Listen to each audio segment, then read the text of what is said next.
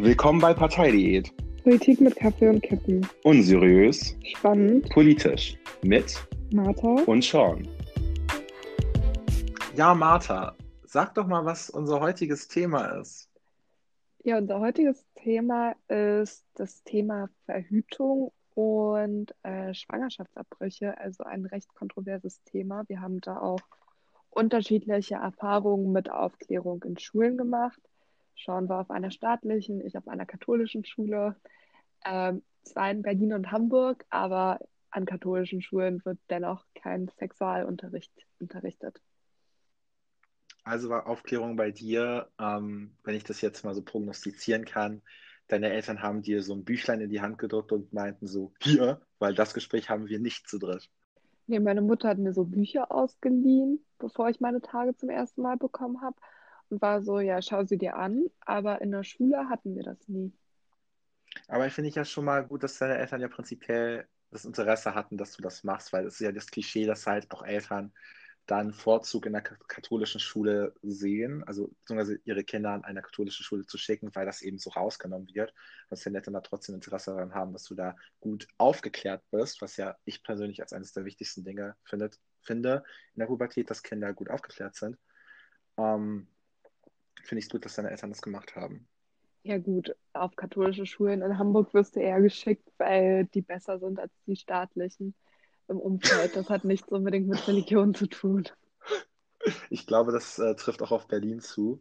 Also ich kenne genug Leute, die auf entsprechenden Schulen waren, ähm, die in kirchlicher Trägerschaft sind und die sind dann doch eher besser Ja. als schlechter als unsere Berliner, äh, hast du nicht gesehen, Schulen mit, keine Ahnung, Clans und so. Ja, deswegen die Einstellung meiner Eltern hat nichts mit der Schulwahl zu tun, wollte ich nochmal betonen. Gut, Martha. Ich glaube, dann kommen wir zum ersten Verhütungsmittel, was mich brennend interessiert, beziehungsweise wo mich deine Meinung brennend interessiert, und zwar zum Frauenkondom. Ist ja auch gerade in der ähm, feministischen Szene auch eher ein kontroverseres Verhütungsmittel. Mhm. Wie ist deine Meinung? Ich finde das ehrlich gesagt ein wenig lustig. Es gibt genau ein Verhütungsmittel, was ausschließlich für den Mann ist, und das ist das Standardkondom.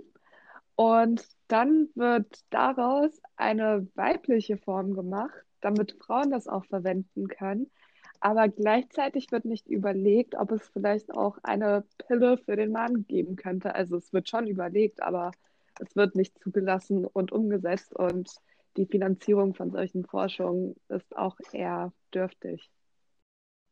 Also wenn es um die Pille für den Mann geht, ist, glaube ich, ja der Hauptgrund, ähm, warum diese nicht zugelassen wird, die Nebenwirkungen. Mhm. Ähm, gut, hormonelle Behandlungen bei Frauen haben auch Nebenwirkungen. Wie empfindest du dieses Argument gegen diese Pille für den Mann?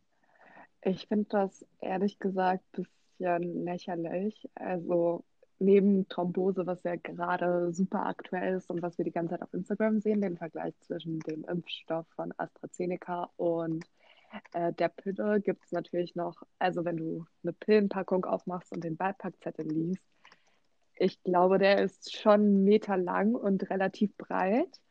Ähm, und das ist einfach ein Haufen Nebenwirkungen, die da auf einen zukommen. Und viele Frauen vertragen die Hormondosis nicht. Ich vertrage sie super gut. Ähm, sie hilft mir, aber bei vielen ist es nicht so. Und dann wird aber beim Mann gesagt, ja, nee, Kopfschmerzen und ähm, weniger Sexualtrieb, das ist nicht zumutbar, das können wir nicht machen. Also ich muss ja sagen, für mich hat das, auch wenn das nicht unser heutiges Thema ist, aber definitiv ein Thema, was wir auch später mal behandeln werden, das hat für mich etwas mit einem Bias in der Wissenschaft zu tun. Und zwar das gerade auch in der Pharmakologie, wie auch überall anders in der Wissenschaft, dass es ein sehr männerdominiertes Feld ist und natürlich auch ein Forscher irgendwo sein eigenstes Interesse hat, dass entsprechend auch sowas nicht genug Funding bekommt und genug Aufmerksamkeit bekommt wenn man sich vielleicht auch als Mann sieht, so, boah, ey, wenn, auch wenn das nur kleine Nebenwirkungen sind und die Frauen die gleichen machen, habe ich darauf echt keinen Bock. Ja, und Männern wird ja in der Forschung ähm, viel weniger Schmerzen zugetra äh, zugetraut als Frauen, was finde ich auch relativ krass ist. Aber ja, darauf werden wir später auch mal genauer eingehen. Das ist, glaube ich, ein sehr großes Thema. Da hast du hundertprozentig recht. Dieses Thema müssen wir hundertprozentig mal behandeln. Aber um zurück auf äh, das Thema Verhütung zu kommen, ähm, ich ähm, habe ja das Gefühl, dass ähm, heutzutage, gerade wenn es ums Thema Verhütung geht, egal jetzt ob lesbischer Sex, schwuler Sex, Heterosex, alles was dazwischen ist Sex, mal abgesehen vielleicht noch so von der Schwangerschaftsverhütung, die noch halbwegs ernst genommen wird, das andere seitdem es ja auch gerade mehr so in Richtung ähm, PrEP geht und so, dass ähm, auch gerade dieses ganze Thema HIV und so komplett in Vergessenheit gerät und dann vielleicht auch Krankheiten wie Syphilis und Tripper eher auf dem Vormarsch sind. Mhm. Ja, das ist mega krass. Erzähl doch mal vielleicht von deinen Erfahrungen in der Gay-Community, die immer noch ein bisschen anders ist als so die Hetero, wie das da so ist mit Verhütung. Beziehungsweise also, ja, Geschlechtskrankheitsverhütung. Also ich würde halt sagen, ähm, anders als jetzt die äh, normale ähm, Vorsicht, die man jetzt eben geboten ist beim ähm, zwischengeschlechtlichen Beischlaf, eben eine Schwangerschaft vor allem Dingen, ist, glaube ich, ähm, vor allem Dingen das Bewusstsein für Safer Sex der ähm, AIDS-Krise geschuldet, würde mhm. ich sagen. Nun muss man eben sagen, dass dieses, vor allem auch dieses Stigma, auch was HIV und sowas angeht, ja eben sehr viel abnimmt. Nicht zuletzt aufgrund äh, HIV-Therapie vor allen Dingen, wodurch man ja auch, wenn man HIV-positiv ist, ähm, von einer, also man, man kann dann niemanden mehr anstecken, mhm. weil man ja unter der Nachweisgrenze ist und eben noch zusätzlich durch ähm, die Präexpositionsprophylaxe, äh, genau, schönes Wort, also der PrEP, können ja auch HIV-negative Menschen quasi eine Pille nehmen äh, gegen HIV. Also das muss man sich vorstellen wie die Antibabypille, nur halt eine Anti-HIV-Pille, die man mhm. Die nimmt man dann eben regelmäßig und lässt sich dann alle drei Monate testen. Und ähm, die ist ja auch äh, seit ein paar Jahren in Deutschland zugelassen. Und ähm, ich glaube, das Thema dadurch, was man halt, glaube ich, bei äh, heterosexuellen Sex weniger hat, ist, dass es in der Community eher ein Stigma dann darum geht, dass wenn Leute die PrEP nehmen, sie ja prinzipiell kein Kondom nehmen müssen, beziehungsweise sie denken, sie müssten keins nehmen, weil andere Sexualkrankheiten als HIV gar nicht auf dem Schirm sind. Ähm, dass es dann eher ein Stigma darum geht, wenn Leute nicht aufs Kondom verzichten wollen. Ähm, glaube, genauso wie wenn ähm, Mädchen die Pille nehmen, auch genug Typen eben sich sehr drum drücken wollen, das Kondom mhm. zu tragen. Ja. Und ich glaube, da ist so eine sehr große Parallele. Ich glaube, man kann da sehr PrEP mit Antibabypille vergleichen. Ähm, findest du dich denn unter Druck gesetzt, beispielsweise jetzt gesprochen, oder findest du dich jetzt persönlich m, unter Druck gesetzt, beispielsweise eher auf gewisse Verhütungsmethoden verzichten zu müssen, eben weil du die ähm, Antibabypille nimmst? Ja, tatsächlich. Also es gibt schon Typen, äh, die dann sind so, ja, aber du nimmst doch die Pille, dann brauche ich kein Kondom. Und ich denke mir immer so, ja, aber so, wir sind nicht in einer Beziehung. Ich weiß nicht, mit wem du noch Sex hast, mit wem du Sex hattest. Ähm, wenn du bei mir aufs Kondom verzichten möchtest, machst du das wahrscheinlich bei allen anderen auch.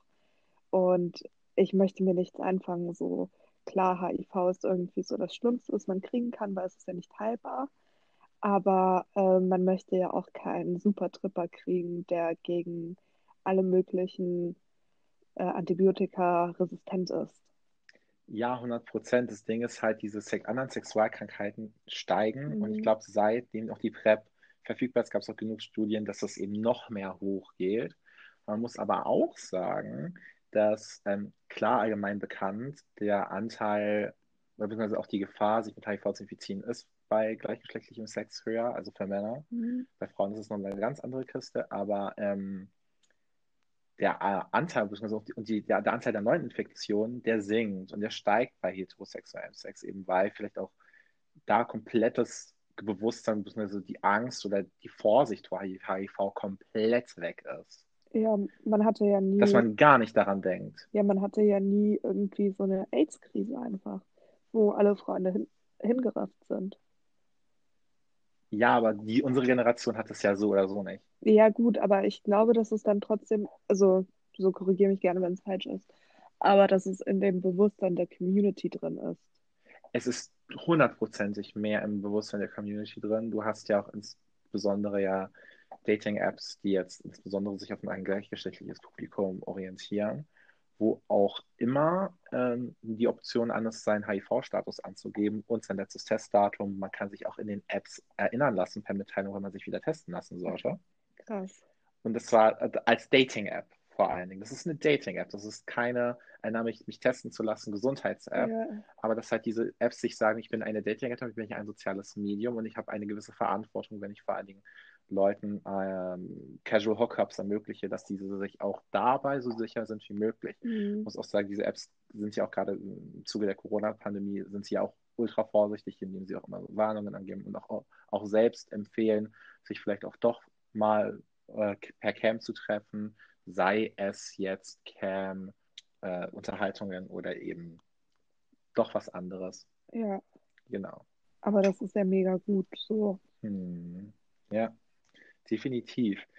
Ähm, aber allgemein würde ich schon sagen, es ist halt meiner Meinung nach problematisch, wenn man so ein ähm, Verhütungsshaming treibt. Und es funktioniert ja auch in beide Richtungen. Es gibt ja auch genug Leute, die das Kondom nehmen und halt auch Leute dafür schäden, wenn sie halt die PrEP für sich als Verhütungsmethode ähm, ausgesucht haben. Mhm. Ich meine, es gibt genug Leute, die sagen, sie nehmen die PrEP und das Kondom, um doppelten Schutz zu haben. Aber es gibt auch Leute, die sich sagen, hey, ich möchte Geschlechtsverkehr ohne Kondom haben und ähm, ich habe den dann eh und dann nehme ich halt die PrEP, damit ich halt diesen Schutz habe. Und die anderen Krankheiten sind ja klar, Supertripper ist eine Gefahr, aber vergleichsweise ist es ja, ja trotzdem schon mal einen gewissen Schutz, den du hast. Ja, aber auch voll spannend, wie diese Analogie zwischen Pille und PrEP, ähm, dass es dann auch so ein Doppelschutz ist wie Pille und Kondom zum Beispiel. Ja, also theoretisch könnte ja jetzt äh, eine Frau, muss ich sagen, ich nehme die Antibabypille und die PrEP, wenn das sich verhält, ist ja auch immer die Frage ne, im Körper, weil es mhm. ist ja, mhm. ja beides Medikamente, die machen ja auch was mit den Nierenwerten und so. Das, die lässt man sich ja, und glaub, oder Leberwerte oder beides, die lässt man sich ja gleich mitchecken neben dem HIV-Status. Man muss sich ja alle drei Monate bei der PrEP testen lassen, weil die PrEP ist ja das richtige Medikament, wenn du es nicht hast, aber wenn du es bekommst, weil du es falsch eingenommen hast oder wie auch immer, ähm, dann müsstest du ja eben switchen. Mhm.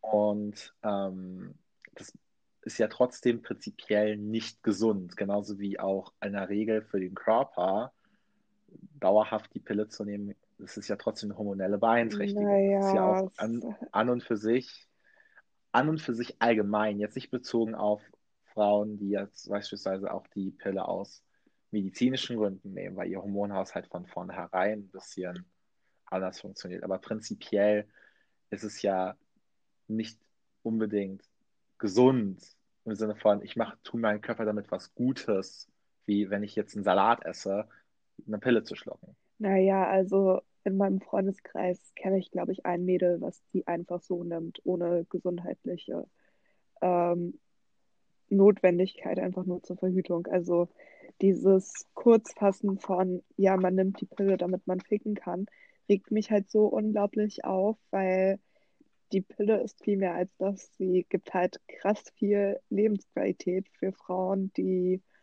äh, sonst diese Lebensqualität aufgrund irgendwelcher Krankheiten, die man anders nicht behandeln kann, ähm, verloren würden, verlieren würden. Ja.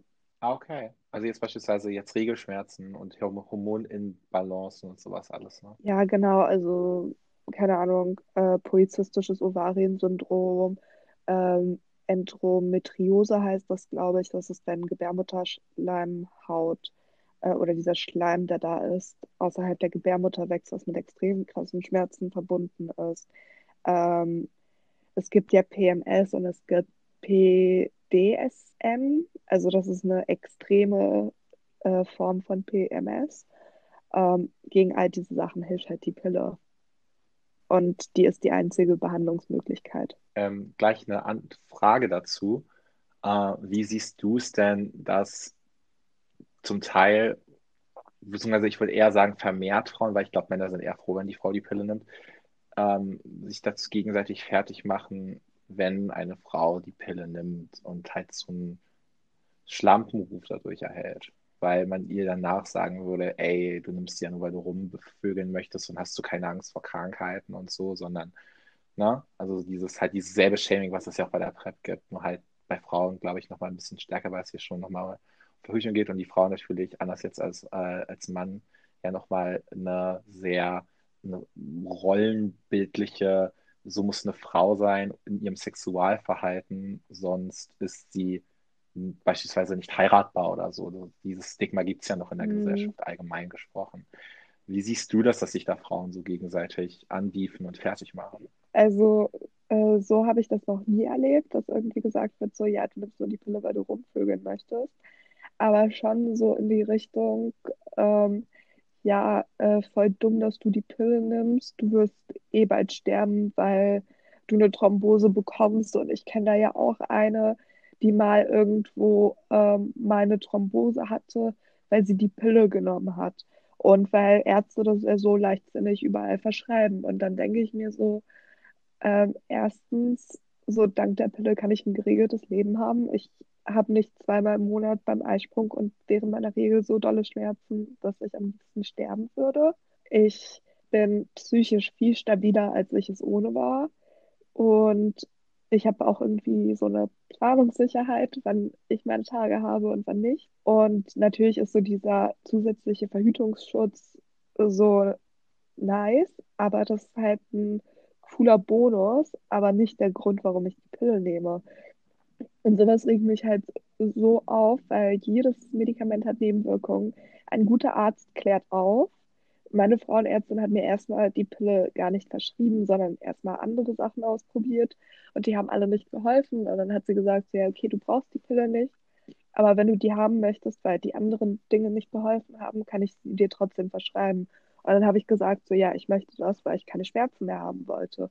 Und äh, dann mir oder anderen Frauen, die eh ähnlichen Situationen sind, vorzuwerfen, so, ihr werdet alle dumm und bla, wenn man doch eigentlich erstmal erwarten kann, dass dein Arzt dich aufklärt. Wenn dein Arzt dich nicht ordentlich aufklärt, solltest du den Arzt wechseln. Und äh, zweitens, von, die Pille ist halt für sexuell aktive Menschen und ich kann von einer sexuell aktiven Person erwarten, dass sie den Beipackzettel liest. Da steht nämlich alles an Nebenwirkungen drin. Und wenn die Nebenwirkungen die Wirkung überwiegen für einen persönlich, dann kann man das ja auch absetzen. Du hast recht, definitiv, ähm, dass man von sexuell aktiven Menschen erwarten sollte, ähm, verantwortungsvoll umzugehen. Martha, du sprichst, glaube ich, einen sehr wichtigen Punkt an. Es geht um Verantwortung auch bei Sex. Und ich glaube, so kommen wir auf ein neues Thema ganz gut übergeleitet. Und zwar, ähm, wenn, man muss sich ja im Klar sein, Sex ist ja vor allen Dingen ein Akt, der zu einer Fortpflanzung. Sex ist ja vor allen Dingen ein Akt, der zu einer Fortpflanzung führen kann. Dem sollte man sich bewusst sein. Ähm, nun ist es aber so, dass Verhütungsmittel nicht 100% wirken und sie auch nicht immer richtig angewendet werden und sie auch nicht immer benutzt werden. Ich glaube, das sind so die drei großen Gründe, warum man jetzt in sehr jungen Jahren schwanger wird. Mhm. Da würdest du mir, glaube ich, zustimmen, das sind so die drei Hauptgründe. Ich glaube, der kleinere Grund ist, dass man das möchte, wenn man jetzt ja. 20 ist. Ja. Genau. Ähm, nun gibt es einige Fälle, in denen sich auch Leute dann entscheiden, das war zwar nicht geplant und ich bin zwar noch in der Schule und so, aber sich dann sagen, sie werden diese Schwangerschaft durchführen und ihr Kind entweder abgeben oder eben selbst aufziehen, mhm. von den Eltern aufziehen lassen. Aber dann gibt es nämlich auch den anderen Fall, den gibt es nicht nur bei jungen Leuten, sondern auch natürlich bei älteren Menschen, aber ich glaube, das ist so dieser klassische Fall im Sinne von, ähm, wo der Anteil, glaube ich, relativ groß ist an jungen Mädels, jungen Mädchen, jungen Frauen, die sich entscheiden, einen Schwangerschaftsabbruch durchzuführen. Es ist ja so, in Deutschland ist ja Abtreibung illegal. Genau. Wie findest du, dass Abtreibung in Deutschland illegal, aber straffrei bis zum dritten Monat ist? So ganz allgemein erstmal. Wir können ja dann noch in die Tiefe gehen. Ich finde das schwierig. Also, was ist der Punkt von einem Gesetz, was nicht durchgesetzt wird, weil es unter bestimmten Umständen straffrei ist, außer dass man dieses Verhalten stigmatisieren möchte. Also das ist irgendwie so etwas, was ich nicht verstehe. Warum erlaubt man was? Aber, beziehungsweise erlaubt es nicht, aber drückt immer ein Auge zu unter bestimmten Voraussetzungen. Man möchte ja dann dadurch, finde ich, dass Personen, die sich zu diesem Schritt entscheiden, es möglichst schwer haben und äh, stigmatisiert sind. Ich denke, du hast den Nagel auf den Kopf getroffen. ich denke, man möchte damit Menschen vor allem stigmatisieren und ihnen auch sagen, das ist falsch, was du da tust. Mhm. Hundertprozentig. So, das ist der Sinn dahinter, sonst würdest du es nicht machen. Das ist das Ziel. Die Frage ist, ist das gerechtfertigt, das so zu stigmatisieren? Na, warum sollte es das? Also, so My Body, My Choice, um so den Kampfslogan aus den USA zu übernehmen. Aber unabhängig vom Alter, wenn jemand psychisch und finanziell nicht in der Lage ist oder sich in der Lage sieht, ein Kind aufzuziehen oder es vielleicht einfach nicht möchte, warum soll es ihm dann verboten werden? Also ich stimme dir dazu zu einem gewissen Punkt. Also ich finde, es gibt ja Forderungen von diversen politischen Jugendorganisationen, eine, einen Schwangerschaftsabbruch bis in den neunten Monat zu erlauben. Also zumindest von Teilen dieser Organisation. Ich will gar nicht reden, dass sie das abgestimmt haben, aber das waren Diskussionen, auf deren Bundesjugendkongressen hast du nicht gesehen, wie die alle heißen. Und ich finde beispielsweise einen Schwangerschaftsabbruch, wenn das Kind überlebt, einfach als ja. Geschmäckle falsch. 100 Prozent, weil es ist ein Baby und du kannst ein Baby nicht töten. Ich finde aber auf der anderen Seite, ähm, ein Kind nach zwei Monaten ein kleiner Haufen Zellen abgesaugt wird, ist es was anderes. Mhm. Das ist meine persönliche Meinung. Vor allem auch, weil erstens kein Schmerzempfinden dabei ist. Also überhaupt keins. Und darüber hinaus, also ich glaube, dieser Haufen Zellen ist näher an der Eizelle und am Spermium dran als am Baby. Ja. Und also so kein normal denkender Mensch würde, glaube ich, fordern, dass Abtreibungen bis kurz vor der Geburt möglich sein sollen, in jedem Fall. Aber so diese Regelung mit den drei Monate, zwölf Wochen, die wir in Deutschland haben, ist ja eigentlich keine schlechte. Das Problem ist dann die Umsetzung, glaube ich. Ja, ich würde dir da hundertprozentig zustimmen. Also ich finde, eine Drei-Monats-Grenze ist total legitim, aber ich glaube, woran es hapert in Deutschland, ist, dass es nur straffrei ist, wenn du es dann machst und nicht legal. Mhm. Und Genauso wie, dass Ärzte keine Werbung machen können. Genau, das war Werbung im sagen. Sinne von. Ja. Im Sinne von. Werbung im Sinne von, ich mach das. Ja, ja, das finde ich so krass es gab so einen ganz lustigen TikTok. Meine Mutter fand den nicht so lustig, aber ich fand ihn super lustig. Ähm, wo irgendwie so ein Mädel ihre Freundin anruft und dann sagt so, ey, hast gesehen, ähm, fünf äh, zum Preis von vier Abtreibungen, bist du schon schwanger? So warst du bist noch nicht schwanger, okay, dann lass dich schnell schwängern, damit wir das Angebot mitnehmen können. Und darum geht es ja überhaupt nicht. Es geht einfach darum, dass du weißt, bei welchem Arzt du so einen Eingriff durchführen kannst. Genau, weil ich kann verstehen, dass Ärzte beispielsweise aus religiösen Gründen für sich die Entscheidung treffen, ich mache das nicht. Ich finde, das ist legitim. Findest du? Ich finde, das ist legitim, wenn du in eine katholische Klinik gehst und sie das nicht unbedingt machen wollen. Ich finde, es ist nicht legitim, wenn sie dir keine Pille danach geben wollen. Aber ich finde, ich kann es verstehen, wenn ein Arzt für sich persönlich sagt, ich möchte das nicht machen sehe es aber auf der anderen Seite auch legitim, ihm zu sagen, dann kannst du nicht Gynäkologe werden. Ja, gut, aber wie würdest du es denn sehen? Weil das ist meine Meinung nach. Ja, aber wie würdest du. Dann sollst du nicht Gynäkologe werden. Ja, aber wie würdest du es denn sehen, wenn ein Arzt Zeuge Jehovas ist und sich weigert, eine Bluttransfusion zu geben? Und sagt, ich darf das nicht nochmal oh. glauben. Oh, guter Einwand. Richtig guter Einwand. Ähm, dann würde ich sagen, er sollte kein Arzt sein. Ja. Und ich glaube, das ist dann irgendwie wieder mein Punkt. Dann sollte er meiner Meinung nach auch nicht Gynäkologe sein, wenn du dagegen ein Problem hast. Ähm, ich finde, es ist ja problematisch, dass es ja schon schwierig ist, vielerorts für eine Frau einen Schwangerschaftsabbruch durchzuführen. Hm.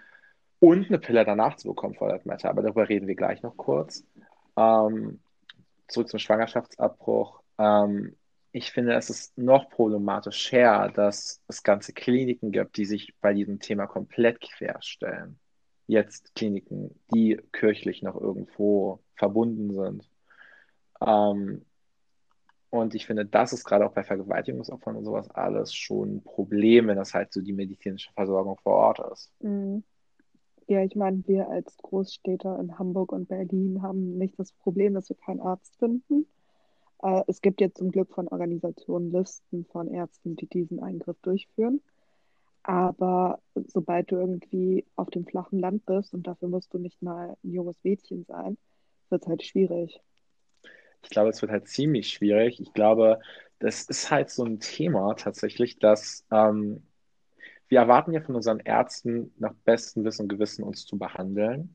So ein Arzt kann nicht garantieren, dass du jeden Eingriff überleben wirst, aber ähm, dass das erdenklich Mögliche kommt, um dein Leben zu verbessern, mhm. das erwarten wir von Ärzten. Und nun ist es so, wenn du gerade auf dem Land bist, denn jeder Mensch hat natürlich auch seine persönliche politische Einstellung. Und dann kann das natürlich daran hapern. Ich finde, wir sind in Deutschland trotzdem in nicht der schlechtesten Lage. Ich meine, ich habe Stories aus den USA gehört, wo Ärzte nicht die Kinder von lesbischen Paaren behandeln wollen. Hm? Also, dass Ärzte nicht die Kinder von lesbischen Paaren behandeln wollten. Und soweit ich weiß, ist das in Deutschland noch nicht passiert, aber ich könnte es mir sogar in manchen Bundesländern vorstellen, dass es passieren könnte, mhm. dass ein Arzt sagt, so, nö, ich werde nicht Ihr Kinderarzt, weil Sie sind ja lesbische Frauen. Und ähm, das finde ich auch problematisch. Ja.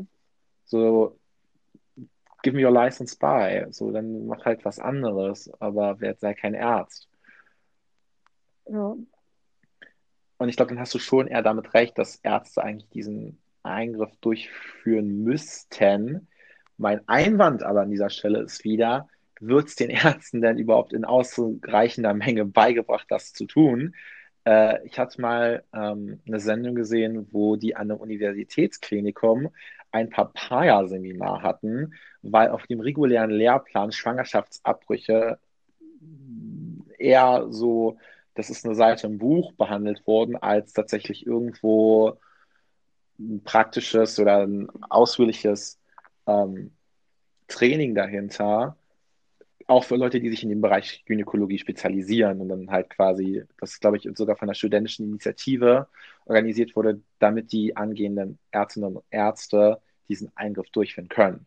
Ja gut, aber ich kenne mich ehrlich gesagt null mit dem Medizinstudium aus, aber in welchem Studium lernst du irgendwas mit Praxisbezug und alles, was in der Praxis auf dich zukommen würde? Also als Mediziner lernst du ja schon am Körper, muss man sagen. Ja, aber irgendwie, ich finde es ehrlich gesagt nicht so schlimm. Du machst ja auch ein praktisches Jahr und dann deine Facharztfortbildung und dann wird das in diesem Teil des Studiums der Ausbildung thematisiert. Also da sehe ich tatsächlich nicht so das Problem. Also, soweit ich weiß, haben sich die Studierenden sehr darüber beschwert und auch zum Teil auch dezent, dass eben da entsprechend nichts verfügbar ist, ähm, das zu machen und es der Lehr äh, Plan auch nicht hergibt. Ähm, und ich finde, wenn es schon von den Seiten so kommt, dass das ein Problem ist, dann würde ich dem auch vertrauen, dass es auch ein Problem darstellt. Das glaube ich, so habe ich es zumindest vernommen, auch daher rührt, dass es ja eben nur eine straffreie Sache ist und eben keine legale Sache, mhm. dass sich auch halt eine staatlich finanzierte Universität auch damit nicht beschäftigen muss, weil sie ja eben nicht mal legal ist. Ja, aber. Also vom Motto her. Aber die Legalität ist ja dann das Grundproblem. Ja, also ich finde persönlich Schwangerschaftsabbrüche müssen zu einem gewissen Punkt legal ja. sein. Aber ich finde auch persönlich muss man auch gewisse Grenzen setzen. Also ich bin bei drei Monaten komplett d'accord. Ähm, das Thema bei der Schwangerschaft äh, ist ja, wie schon erwähnt, ja auch gerade bei Kliniken mit kirchlicher Trägerschaft ein Problem. Da gab es ja auch diverse Artikel und auch Medienberichterstattungen darüber, dass auch diese sehr äh, sich schwierig tun, beispielsweise auch die Pille danach zu geben, auch bei jungen Frauen, die Vergewaltigungsopfer geworden sind. Ähm, ich finde, das ist ein Problem, ehrlicherweise, dass da auch gerade bei der Pille danach so ein großes Stigma herrscht. Ähm, wie ist da deine Meinung dazu? Ich weiß nicht, ob es da tatsächlich so ein großes Stigma gibt, ehrlich gesagt. Also, wenn man, ich glaube, so bei der älteren Generation auf jeden Fall. Ich kenne Geschichten von Freundinnen, die das irgendwie bei so älteren Apothekerinnen geholt haben und gejudged wurden. Aber ich glaube, das ist vielmehr etwas, was man sich selbst aufträgt, dieses Stigma, als dass es von außen von anderen kommt, was ja eigentlich ein Stigma ausmacht. Hm. Nee, aber ich glaube, das ist ja trotzdem gerade bei älteren Menschen, man muss einfach sagen, im medizinischen Bereich ist die Altersstruktur auch so, dass du eben, eben Pech haben kannst. Ähm, ist es ja schon so, dass man diese Denke hat, es ist eine Abtreibungspille. Ist das so? Und wenn du dann diese Richtung gehst, dann ist es schon, dann ist das Stigma schon da. Findest du, dass es wie eine Abtreibungspille ist von der Außenwirkung? Auf mich persönlich nein, aber ähm, Diskussionen gibt es schon. Ja, gut, aber ich meine, es gibt immer irgendwie, ich will niemandem zu nahe treten, aber irgendjemanden, der ein bisschen lächerlich ist und alles ab, wahrscheinlich auch Kondom und Pille als Abtreibung sieht.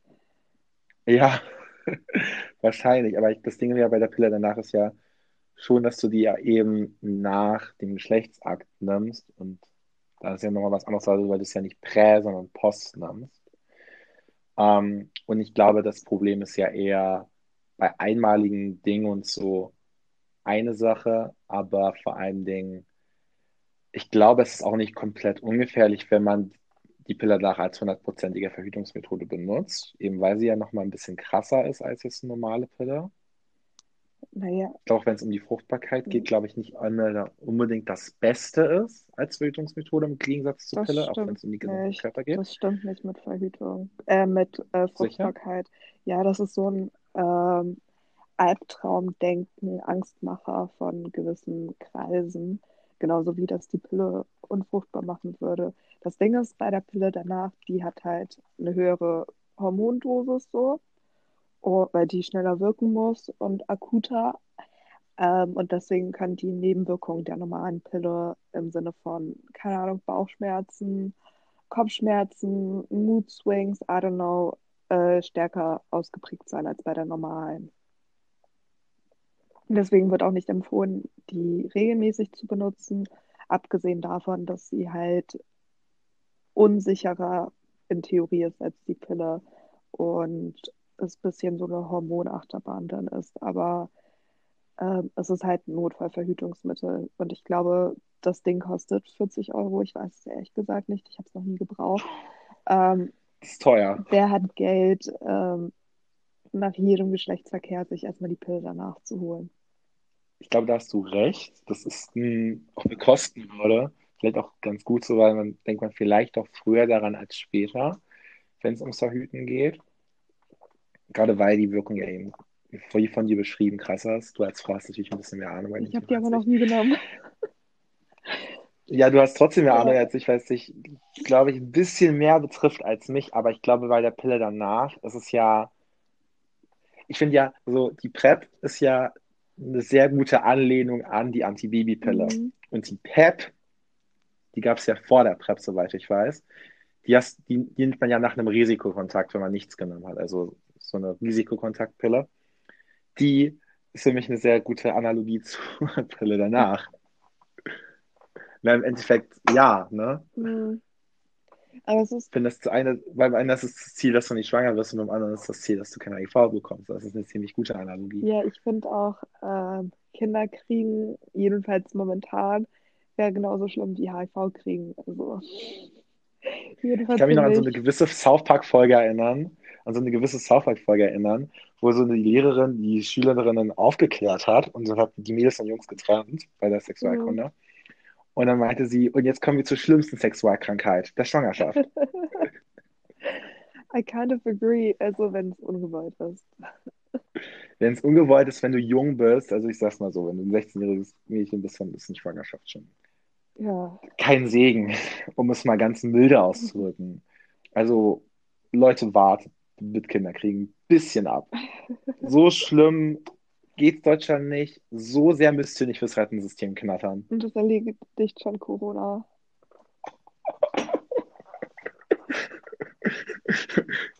Da sind die Rentenkassen wieder gefüllt. ähm, es ist ja schon so, dass manche Leute, Idioten auf Facebook, sagen, ja, Verhütung macht ja das deutsche Volk klein, weil Deutschen kriegen keine Kinder mehr und die ganzen Außengeländer, die wir ja sind, Martha, Mhm. du und ich, äh, knattern ja wie die Kanickel und kriegen dann noch 100 Kinder. Ich glaube, wir folgen ganz unterschiedlichen Menschen auf Facebook. Sowas habe ich noch nie gesehen. Ja, anscheinend folgen wir unterschiedlichen Menschen. Ich glaube, im Endeffekt wollen wir beide euch einfach nur sagen, bleibt sicher, Leute. Und ähm, eure Verhütungsentscheidung solltet ihr mit euch am besten ausmachen und euch da nicht zu sehr von draußen, auch nicht von uns zu sehr reinreden lassen, ja? So you do you at the end of the day. Nur wir würden es uns, glaube ich, wünschen, wenn ihr alle sicher bleiben würdet. Und Und wenn euch irgendeine Truller ankommt und euch dann Kram reinreden möchte, dass sie ihnen halt den Finger zeigt. ja, und vor allem an die Girls, lasst euch nicht von Typen zu irgendwas überreden, was ihr nicht möchtet, weil ihr denkt, dass ihr das machen müsst. Gute Message, Das Martha. ist ein schönes Und ich glaube, damit schließen wir. Ich bin Sean. Ich bin Martha. Wir sind verteidigt. Ja. Tschüss.